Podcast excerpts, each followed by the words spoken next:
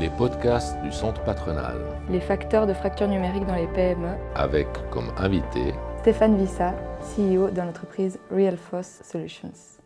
Mesdames, Messieurs, bienvenue, bienvenue à toutes et à tous qui nous écoutez. Nous vous proposons aujourd'hui une mini-série de podcasts consacrée à la fracture digitale avec comme invité aujourd'hui Stéphane Vissa. Stéphane Vissa, multi-entrepreneur.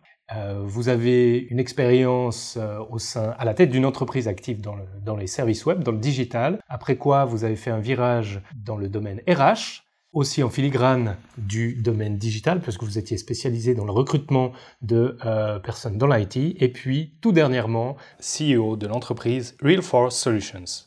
En parallèle à ça, vous avez une activité politique, et puis dernièrement également, vous avez ouvert le premier bar de nuit à Lausanne, le LCC Lausanne Cocktail Club, avec un certain nombre d'associés. Bah, merci euh, beaucoup euh, Nicolas de m'accueillir dans ces magnifiques euh, locaux du centre patronal. Euh, ça fait plaisir, surtout pour venir euh, parler d'un sujet qui me tient particulièrement à cœur, hein, la fracture numérique, la fracture digitale, autant dans la société que dans les entreprises. Je pense que c'est un sujet dont on doit débattre et qui est important de, souligner, de surligner. Je pense que c'est un sujet tout à fait d'actualité aussi. Fracture digitale, une définition. Quand on parle de la, fracture digitale, bon, elle a, évidemment multiples facettes. Hein. On parle des, facteurs euh, sociaux, le, simplement euh, de premier niveau, c'est-à-dire l'accès à Internet, hein, l'accès euh, à, la tech.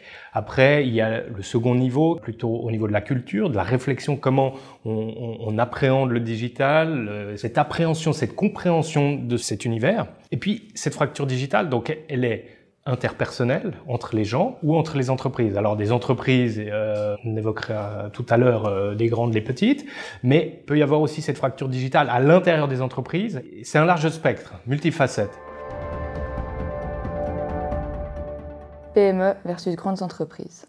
Euh, je crois qu'on a, on a tous remarqué ça euh, lors de cette pandémie. Alors, est-ce que c'est une fracture? En tout cas, il y a une différence, effectivement, vous l'avez souligné, entre les PME et les grandes entreprises. Pourquoi? Alors, on va, on va prendre les PME d'abord. Les PME étaient quand même plus réticentes. Hein. Les grandes entreprises ont rapidement mis en place des solutions de télétravail, d'outils collaboratifs qui existaient souvent même déjà. Euh, les, les, grandes entreprises, il faut s'imaginer qu'elles avaient pour certaines des, euh, des gens qui avaient réfléchi ces plans de continuité du business. Donc ils avaient déjà des personnes à l'interne qui étaient engagées pour anticiper ce genre de catastrophe ou de, de problématique comme une pandémie. Chez les PME, euh, alors évidemment, il n'y avait pas de, de, de, poste créé pour, euh, pour ce genre de choses. Euh, moi, je vois quelques facteurs. Le premier, c'est le changement. Hein, le changement qui fait peur, d'aller vers quelque chose qu'on ne connaît pas, de mettre en place des outils qu'on ne connaissait pas. ça, c'était quelque chose déjà de, de, vraiment marquant. Ensuite, les PME étaient moins agiles. Alors, c'est c'est marrant, souvent on dit les PME sont plus agiles, se transforment plus rapidement. Alors oui, c'est très vrai pour les startups. D'ailleurs, les startups ont réagi pour certaines extrêmement bien. Maintenant, pour les PME plus classiques, c'était plus compliqué puisqu'on était sur des, euh, des, modes de fonctionnement, euh, des, des, outils, des méthodes depuis euh, des dizaines, des vingtaines, des trentaines d'années. Et là, on manquait d'agilité. Clairement, pour beaucoup, on a manqué d'agilité et on se retrouvait à la maison avec des classeurs qui compliquait évidemment ben, la donne pour, euh, pour traiter euh, le business. Fracture digitale, management et culture. Et alors là, le chef d'entreprise, qu'est-ce que vous lui conseiller Qu'est-ce qu'il doit faire Ou qu'est-ce qu'il aurait, respectivement, qu'est-ce qu'il aurait dû faire?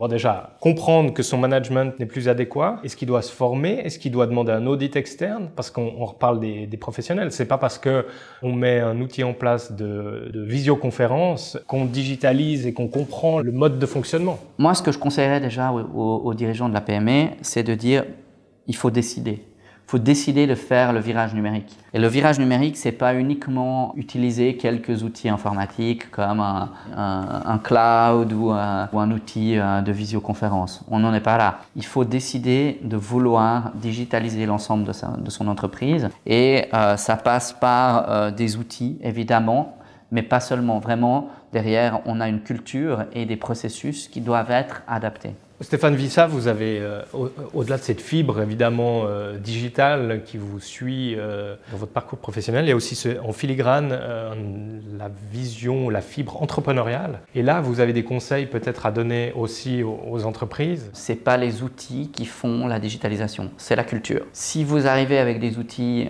et puis vous mettez des outils à disposition aux gens sans leur expliquer, sans les former, sans changer tout ce qui va autour, les procédures, les processus, ça va pas marcher. Oui, comme vous le dites, vous allez utiliser euh, l'outil pour ce quoi il est fait, simplement. Mais vous n'allez pas vous digitaliser. Et là, de nouveau, moi, ce que je conseillerais à quelqu'un euh, qui dirige une entreprise ou un département qui veut mettre ça en place, c'est simplement de se renseigner, euh, de trouver de l'aide chez des professionnels qui sont capables de mettre ça en place et de transformer véritablement avant tout la culture qui va apporter des outils aussi. Donc la responsabilité, elle revient de nouveau au chef d'entreprise de, comprendre euh, l'outil qu'il met en place pour pouvoir donner des, des guidelines, des, euh, des process. Donc on revient à nouveau au chef d'entreprise qui doit comprendre et qui doit se former. Et le, Alors, et le premier point, et euh, c'est le plus important, c'est que le chef d'entreprise doit prendre conscience de ça et ensuite décider. Et décider, ça ne veut pas dire, OK, on va mettre en place un cloud, on va mettre en place deux, trois outils. Décider, ça veut dire changer le paradigme, changer euh, la culture et vous entourer pour ça de professionnels qui sont capables de vous aider de nouveau. moi j'ai j'ai un exemple. Alors, Crion, c'est, euh, bon, il y a quelques années, une personne, c'est pas une question d'âge, puisqu'elle avait environ 40 une quarantaine d'années, m'a faxé un mail. Vous sauriez, parce que c'est juste incroyable. Utiliser une technologie pour en faire quelque chose d'autre. Euh, je lui ai dit, mais vous savez qu'il y a un bouton euh, transférer le mail, euh, c'est beaucoup plus simple, plutôt que de l'imprimer et de le faxer. Et il m'a répondu, oui, mais moi, tout ce qui est Internet, je- je me méfie. Et en fait, c'est un peu ça aussi la culture, c'est se dire euh, la technologie, c'est pas votre ennemi. Alors, il y a une manière de fonctionner, il y a une manière d'appréhender les choses, mais c'est à votre service et c'est surtout au service de votre business et de votre entreprise. C'est pas on va mettre des toboggans à la Google dans votre entreprise parce qu'on on se digitalise. Et, et- ça, je pense aussi, ça fait partie de cette réticence. Oui, vous avez raison. Et je pense que là, on en revient à la théorie du knowledge gap. C'est plus forcément euh, sur le lieu professionnel que se, que se crée finalement une attraction pour les outils et les technologies, mais c'est plutôt dans le monde privé. Et d'ailleurs, on le voit bien, euh, ce qui motive souvent les grands-parents à utiliser les nouvelles technologies, c'est les petits-enfants. Ça a été le cas pendant ce confinement, de pouvoir faire des, visioconférences avec ces petits-enfants qu'on ne pouvait plus euh, prendre dans nos bras et voir, a fait que finalement ces gens s'y sont mis parce qu'ils avaient un intérêt à ça. Et euh, c'est la même chose dans une entreprise.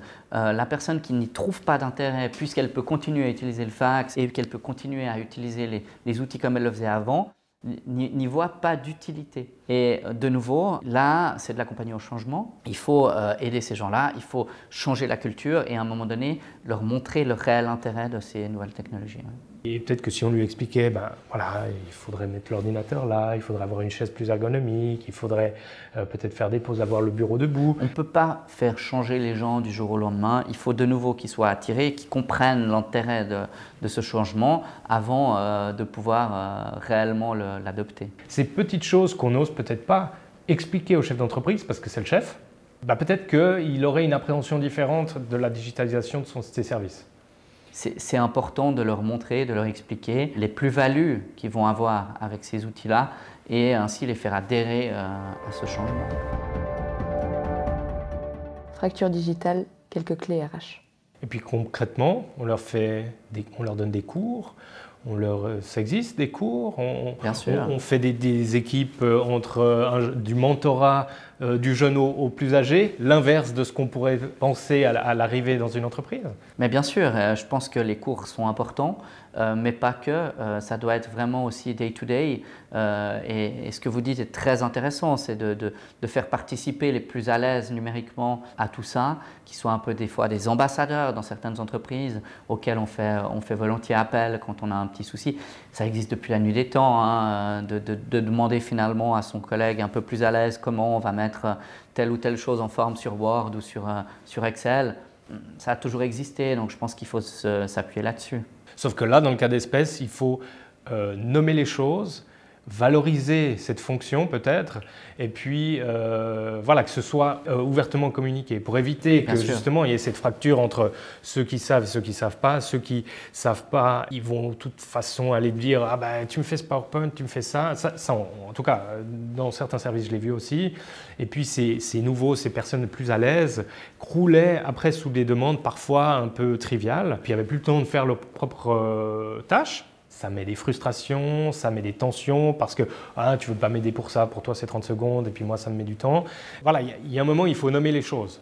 Oui, je pense que c'est juste il faut, euh, il faut mettre en place un, un, système qui dit, ben voilà, forcément, euh, euh, on n'a pas tous les mêmes compétences, chacun est bon dans, dans, dans, quelque chose. Ce qu'il faut éviter, c'est effectivement ce que, ce que vous mentionniez, de, de, de mettre tout dans les mains du service IT et puis finalement euh, il faut appeler le helpdesk à chaque fois qu'on a un souci, ils vont être débordés. Donc si, euh, si certaines personnes sont un peu, comme on le disait, ambassadeurs euh, du, numérique au sein des bureaux, ce sera beaucoup plus facile. Mesdames, Messieurs, nous arrivons au terme de ce premier podcast. Nous espérons que le format vous a, vous a plu. Un grand merci à vous, Stéphane Vissa, d'avoir participé à l'émission zéro de ce podcast consacré à la fracture digitale. Stéphane Vissa, qui, je le rappelle, est CEO de l'entreprise Realforce Solutions. Voilà, dans le prochain opus, nous vous proposerons une discussion autour des comportements à risque en entreprise en matière de cybersécurité, notamment avec Guillaume de Benoît, responsable sécurité et exploitation au centre patronal. Merci à vous, Nicolas, et à tout bientôt.